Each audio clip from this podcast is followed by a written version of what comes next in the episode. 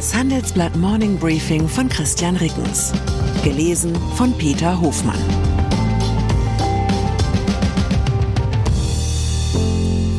Guten Morgen allerseits. Heute ist Freitag, der 12. Mai. Und das sind unsere Themen. Kippt die Leitwährung Dollar. Paris und Berlin wollen neue China-Restriktionen. Elon Musk hört als Twitter-Chef auf.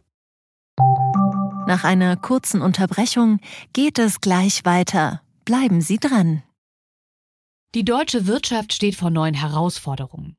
Und Sie möchten aktiv die Zukunft mitgestalten?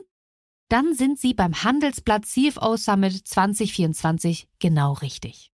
Erleben Sie hochkarätige Speaker und CFOs renommierter Unternehmen wie Amazon, Google oder SAP.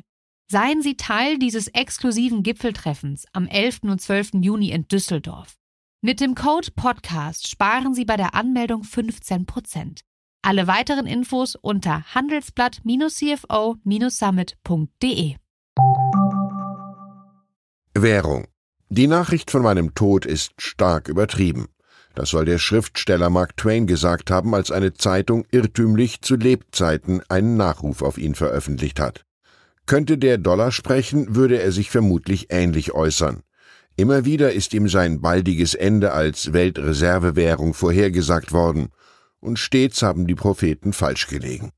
Noch immer macht der Dollar fast 60 Prozent der globalen Währungsreserven aus. Es werden mehr als 40 Prozent des internationalen Handels in Dollar abgewickelt.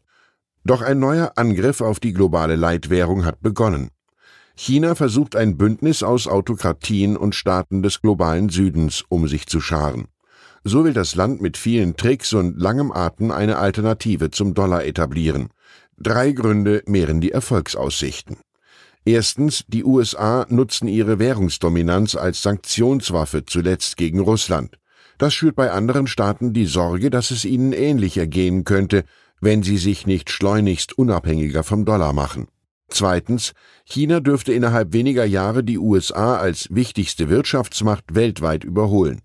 In der Geschichte ist es zumeist die ökonomisch dominante Weltmacht gewesen, die auch die Weltwährung gestellt hat. Drittens und schließlich schürt die US-Politik mit ihrem Haushaltsstreit auch das Misstrauen, ob Währungsreserven in US-Staatsanleihen wirklich sicher angelegt sind. Zugleich, und das ist die Kehrseite des amerikanischen Schuldenberges, es fehlt an einer Alternative zum Dollar. In keiner anderen Währung gibt es ein vergleichbares Reservoir an jederzeit handelbaren als ausfallsicher eingestuften Staatsanleihen, mit denen sich Währungsreserven aufbauen ließen. Das wahrscheinlichste Szenario ist daher folgendes. Als Reservewährung Nummer eins wird der Dollar seine Rolle nur sehr langsam verlieren. Im internationalen Handel hingegen machen digitale Technologien zunehmend die direkte Abwicklung von Zahlungen ohne den Umweg über den Dollar möglich. Ein Nebenaspekt des US-Haushaltsstreits für kurzlaufende US-Staatsanleihen gibt es gerade sehr attraktive Zinsen. Bei dreimonatigen Papieren sind es gestern mehr als fünf Prozent gewesen. Die kriegen Sie bei der Sparkasse an der Ecke nicht. Politik. Man will nicht mehr so recht mit China und kann doch nicht ohne. Dieses Oberthema zieht sich in diesen Tagen auch durch die Wirtschaftspolitik in Paris und Berlin. Der französische Präsident Emmanuel Macron möchte die französische Kaufprämie für Elektroautos künftig vom CO2-Ausstoß bei der Produktion abhängig machen. In China hergestellte Fahrzeuge wären damit von dieser Subvention faktisch ausgeschlossen. Der Präsident hat gewarnt, Zitat, wir dürfen nicht die gleichen Fehler machen wie bei der Solarindustrie, Zitat Ende.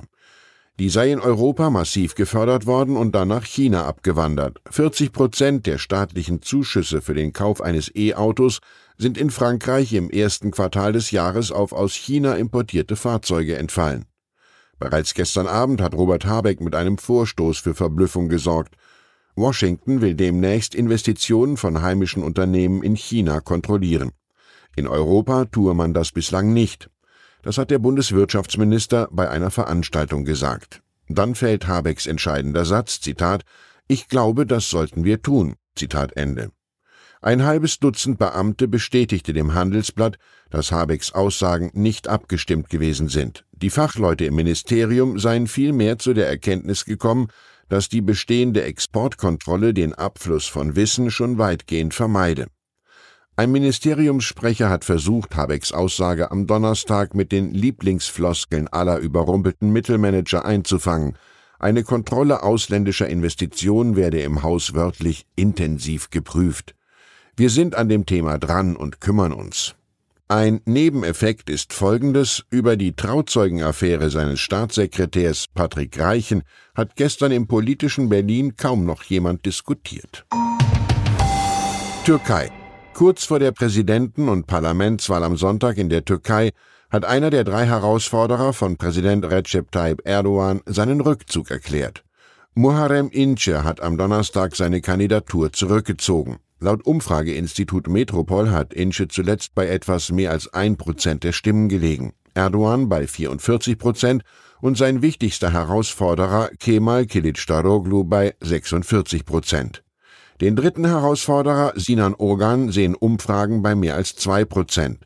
Sollte keiner der Kandidaten in der ersten Runde mehr als 50 Prozent der Stimmen auf sich vereinigen können, wird am 28.05. eine Stichwahl notwendig.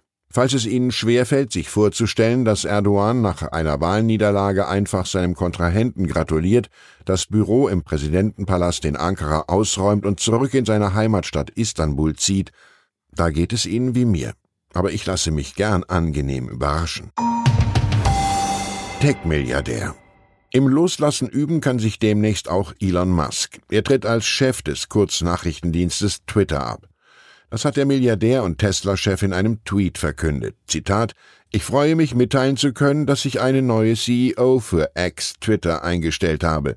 Sie wird in ungefähr sechs Wochen anfangen. Zitat Ende. Das hat Musk geschrieben. X-Corp ist der neue Name des Twitter-Holding-Unternehmens in Nevada. In Zukunft werde er sich auf die Rolle als Executive Chairman und Technologiechef beschränken, erklärt Musk. Er wird sich um Produkt, Software und die Hardware-Systeme kümmern. Okay, vom Begriff loslassen scheint Musk ganz eigene Vorstellungen zu haben. Ich ende mit zwei Hinweisen in eigener Sache. In den kommenden Wochen werden meine Co-Autorin beim Morning Briefing, Theresa Stiens und ich uns abwechseln. Erst übernimmt Theresa den Wegdienst, dann wieder eine Woche ich, dann eine Woche Theresa. Und weil Frauen ja bisweilen nachgesagt wird, dass sie ihre Leistungen ungern in den Mittelpunkt stellen, während Männer bedingungslos alles ihrem Ego und ihrer Eitelkeit unterordnen, übernehme ich diese Rolle gerne als meine letzte Amtshandlung vor dem Wachwechsel. Ich finde, dass das Morning Briefing unbedingt den Publikumspreis des Deutschen Podcastpreises gewinnen sollte. Alles andere werte ich als Affront. Wenn Sie uns morgens gerne hören, können Sie uns unter diesem Link Ihre Stimme geben www.deutscherpodcastpreis.de slash podcasts slash handelsblatt minus morning minus briefing slash. Ich wünsche Ihnen einen Wochenausklang, an dem die Sonne noch heller strahlt als Ihr Ego. Herzlichen Gruß, Ihr Christian Reckens.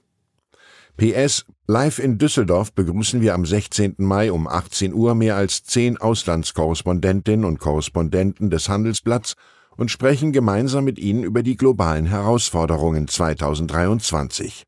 Live vor Ort freuen wir uns über Ihre Fragen und auf den anschließenden Austausch in der Handelsblatt Town Hall und im Innenhof. Bitte melden Sie sich frühzeitig an, die Tickets sind begrenzt. Zur aktuellen Lage in der Ukraine. Russlands Staatsdefizit weitet sich rapide aus, doch der Kreml hat noch Reserven. Weniger Erlöse aus Energieexporten und höhere Militärausgaben reißen ein Loch in Russlands Haushalt. Der Kreml versucht verstärkt Unternehmen zur Kasse zu bitten und leiht sich mehr Geld. Strabag will Anteil von Oligarch Deripaska auf unter 25 Prozent drücken. Der russische Oligarch steht seit Ausbruch des Krieges in der Ukraine auf der Sanktionsliste. Eine Abfolge von Kapitalmaßnahmen soll das Aktienpaket Deripaskas auf 25 Prozent verringern. Weitere Nachrichten finden Sie fortlaufend auf handelsblatt.com/Ukraine. Bist du auf der Suche nach Inspiration und Netzwerkmöglichkeiten? Dann ist das Summer Camp der Handelsblatt Media Group genau das Richtige für dich. Treffe über 800 EntscheiderInnen, nimm an interaktiven Workshops teil und werde Teil der einzigartigen Camp-Community. Wir wollen gemeinsam mit dir die Zukunft unserer Wirtschaft gestalten und aktuelle Herausforderungen angehen. Erfahre mehr und sichere dir noch heute dein Ticket auf hmg-summercamp.de.